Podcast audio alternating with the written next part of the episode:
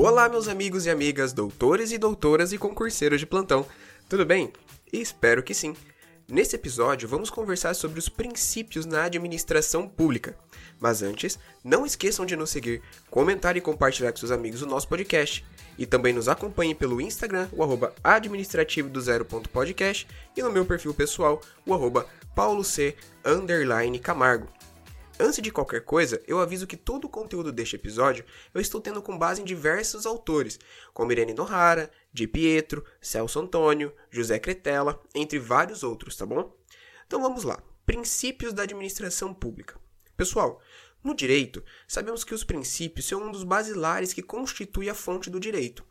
José Cretella Júnior define princípios como sendo as preposições básicas, fundamentais típicas que condicionam todas as estruturações subsequentes. Princípios, neste sentido, são os alicerces da ciência.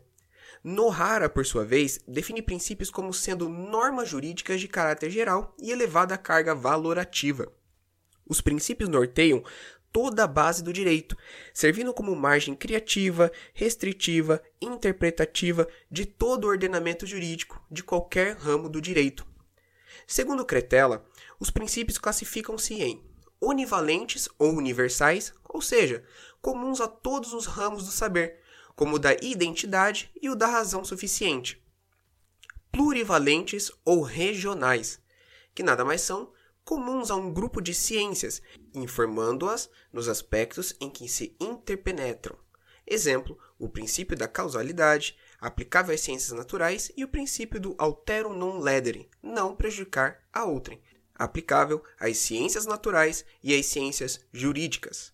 Outra subdivisão, monovalentes, que se referem a um só campo do conhecimento. Há tantos princípios monovalentes quanto sejam as ciências cogitadas pelo espírito humano. É o caso dos princípios gerais de direito, como de que ninguém se excusa alegando ignorar a lei. Outra classificação são os setoriais, que são os princípios que informam os diversos setores em que se divide determinada ciência. Por exemplo, na ciência jurídica, existem princípios que informam o direito civil, o direito do trabalho, o direito penal, etc. Os princípios podem também ser divididos em explícitos e implícitos. Os princípios explícitos são aqueles que são descritos literalmente na Constituição, ou na lei, né, no caso, como é o caso do artigo 37 da Constituição Federal. Os princípios implícitos são aqueles que, apesar de não estarem descritos literalmente na Constituição, aplicam-se também à administração pública, como o princípio da proporcionalidade e razoabilidade. Tem uma maneira muito legal de gravar essa classificação.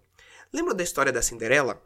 No começo da história, a sua madrasta e as irmãs malvadas faziam ela limpar a casa sozinha enquanto elas se arrumavam para ir ao baile.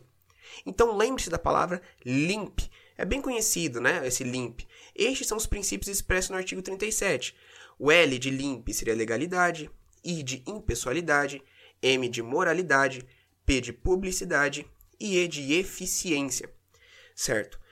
Por que eu falei da Cinderela? Primeiro, ela limpa, certo? Depois que a Cinderela encontra a fada madrinha, ela vira o que mesmo? Uma princesa. Lembrem da palavra princesa, que são os princípios implícitos. A única diferença é que na palavra princesa aqui você troca o N né, de navio por M. Por quê? P de proporcionalidade, R de razoabilidade, I de indisponibilidade, M de motivação, C de continuidade, E de especialidade, S de supremacia do interesse público e A de autotutela. Viu que legal só que ajuda, né, a gravar? Certo. Outra divisão feita dos princípios são em fundamentais, subordinados e subprincípios. Princípios fundamentais são valores primordiais constitucionais que orientam a criação e a interpretação das normas de direito administrativo. Princípios subordinados são aqueles que nascem decorrentes dos direitos fundamentais, servem como meio de melhor interagir os direitos fundamentais. Não podemos esquecer que os princípios fundamentais coexistem, a aplicação de um não implica na exclusão do outro. E para melhor interagir os princípios fundamentais, existem os princípios subordinados. Subprincípios são aqueles correspondentes a uma divisão de outro. Um exemplo é o princípio da proporcionalidade, que, conforme a construção alemã e a própria evolução do direito, possui como subprincípios o subprincípio da adequação, subprincípio da necessidade e subprincípio da proporcionalidade em sentido estrito. Desse modo, o direito administrativo está informado por determinados princípios, alguns deles próprios, também de outros ramos de direito público e outros deles específicos enquadrados como setoriais na classificação de Cretella Júnior.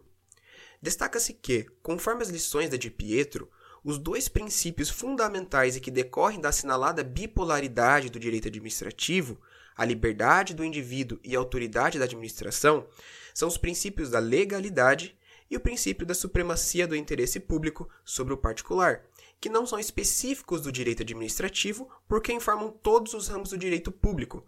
No entanto, são essenciais, porque a partir deles constrói-se todos os demais.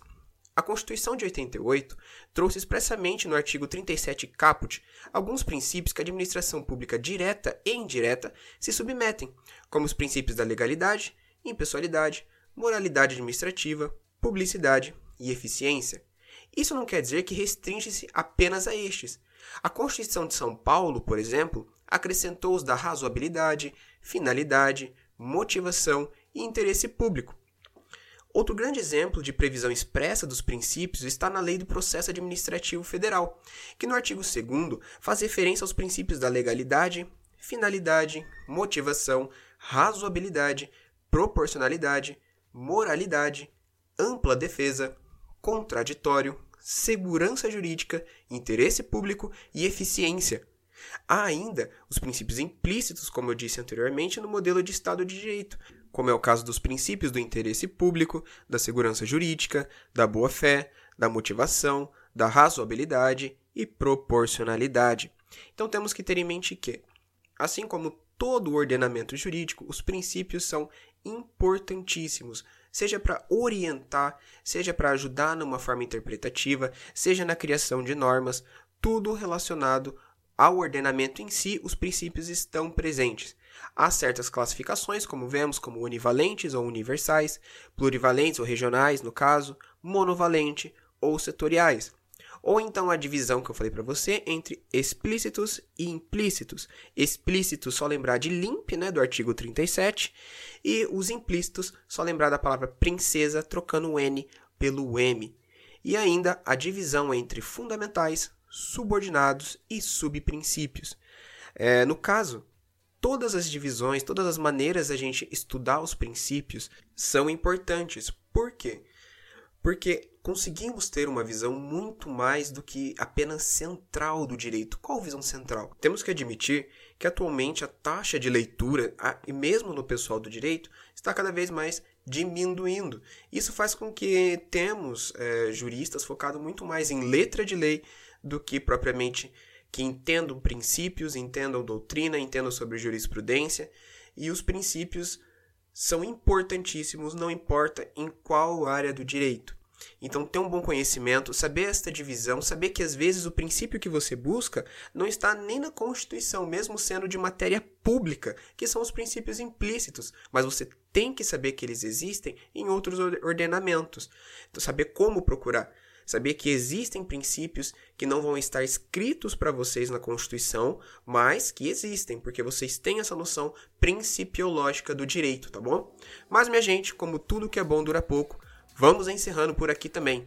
Me digam, gostaram do episódio de hoje? Siga o nosso podcast em todas as plataformas disponíveis e venha nos dar sua opinião quanto ao tema, ou então sugestões para os próximos episódios no Instagram, o arroba administrativo do e no meu perfil pessoal, o arroba pauloc Camargo. Lembre-se que pelo Instagram eu sempre deixo dicas complementares de cada episódio. Acaba que um complementa o outro. Então é isso, meu povo. Um forte abraço e até a próxima.